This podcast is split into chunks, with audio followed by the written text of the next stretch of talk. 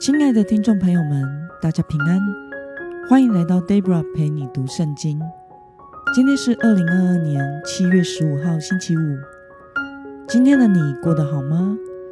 祝福您有个美好的一天。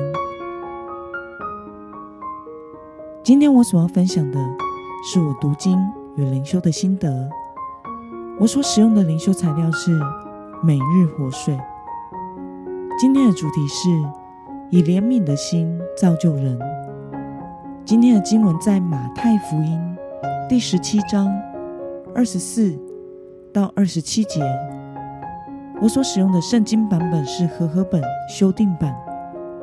那么，我们就先来读圣经喽。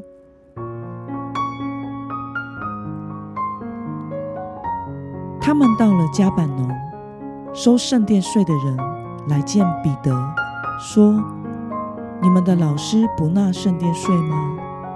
彼得说：“纳。”他进了屋子，耶稣先对他说：“西门，你的意见如何呢？世上的君王向谁征收关税或丁税？是向自己的儿子呢，还是向外人呢？”彼得说：“是向外人。”耶稣对他说：“既然如此，儿子就可以免了。但恐怕触犯他们。你往海边去钓鱼，把先钓上来的鱼拿起来，开了它的口，会发现一个斯塔特，可以拿去给他们做你我的睡前。”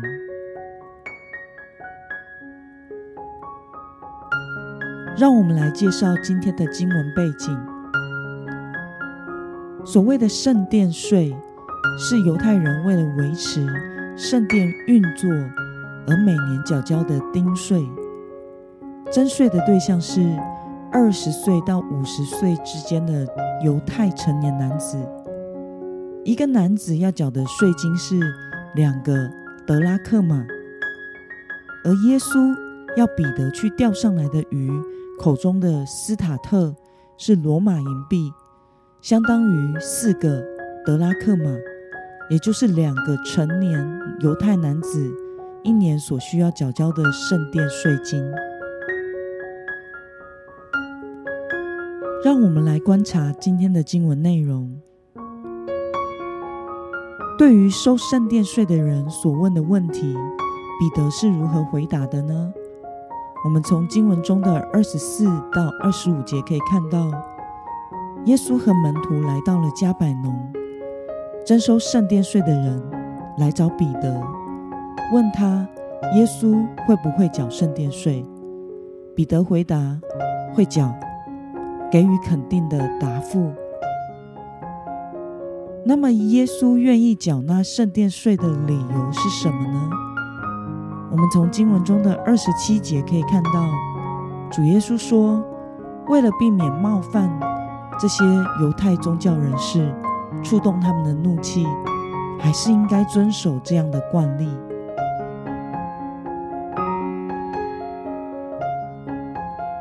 让我们来思考与默想：为什么耶稣要缴纳圣殿税，来避免冒犯、触怒别人呢？其实耶稣是不用纳圣殿税的。他问彼得这个问题：君王的孩子是否也要纳税呢？耶稣问这个问题的目的是要让彼得明白，圣殿是神的殿，而耶稣是神的儿子，所以并没有纳税的义务。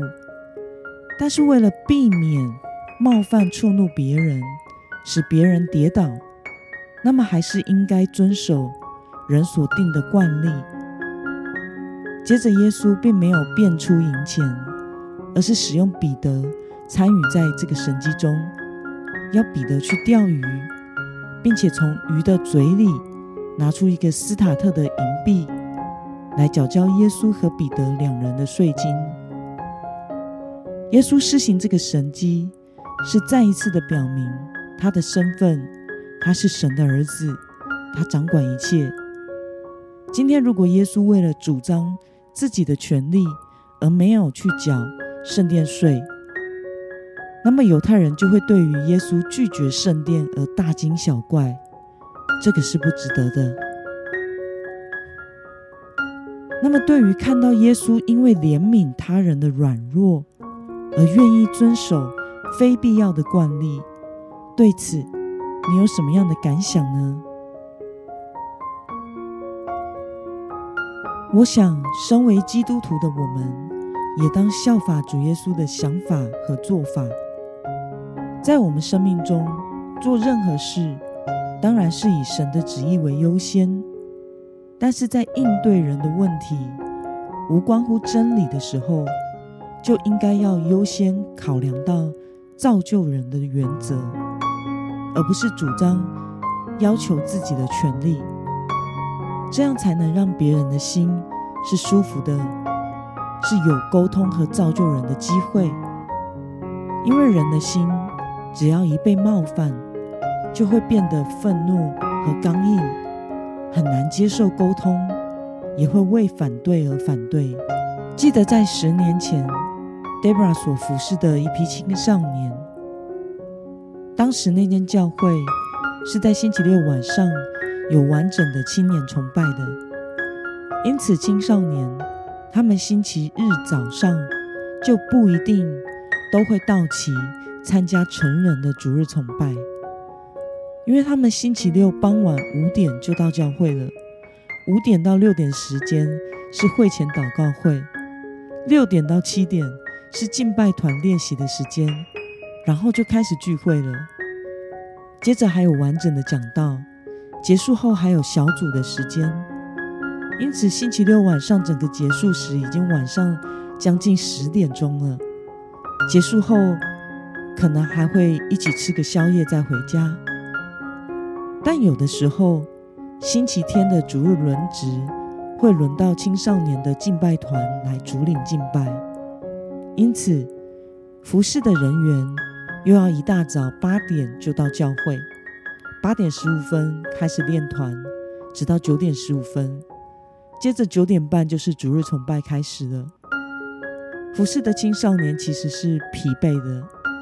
没有吃早餐的完成服饰，因此在服侍完敬拜的部分之后，他们会下去办公室，呃，用个洗手间，吃个早餐，整理休息一下，再回到主堂。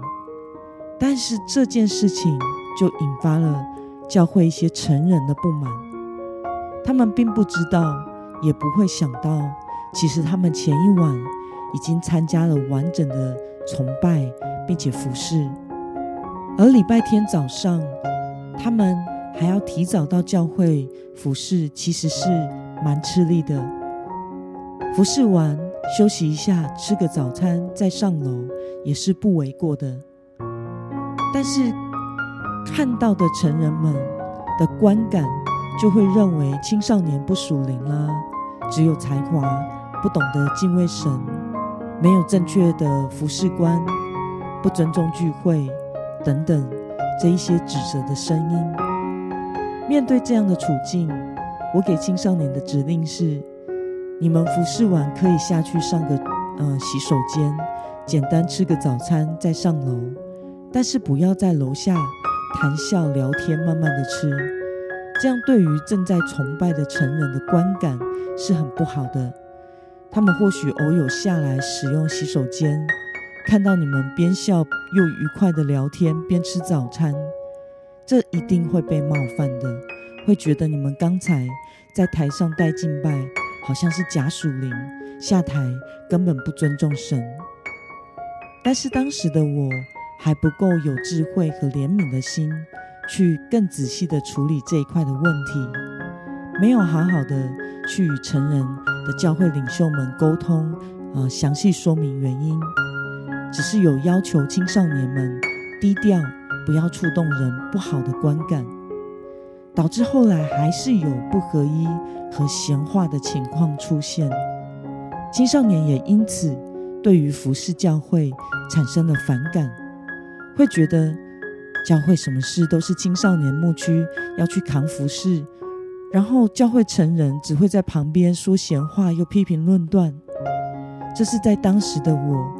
不够有智慧、能力耐心、怜悯啊，去有更好的处理的，非常的可惜。如果是现在的我，可能就会有更圆滑和体谅人心的处理方式与决定。那么今天的经文可以带给我们什么样的决心与应用呢？让我们试想看看，我们是否有过因为主张自己的权利而使软弱的人跌倒的呢？或者是因为没有用爱心和怜悯心去顾虑别人的看法，也使人跌倒的呢？为了以造就人为主要的考量。以怜悯和爱心放下自己的权利，你决定要怎么做呢？让我们一同来祷告。亲爱的天父上帝，感谢你透过今天的经文，使我们看到神的儿子耶稣基督为了不冒犯人、不使人跌倒、能造就人，而去做了自己原本不用做的事。求主帮助我。也能秉持这样的心态，用怜悯心待人，放下自己的权利，借此避免使人跌倒，并且使人有机会的造就与益处。求主帮助我做更好的决定，奉耶稣基督得胜的名祷告，阿门。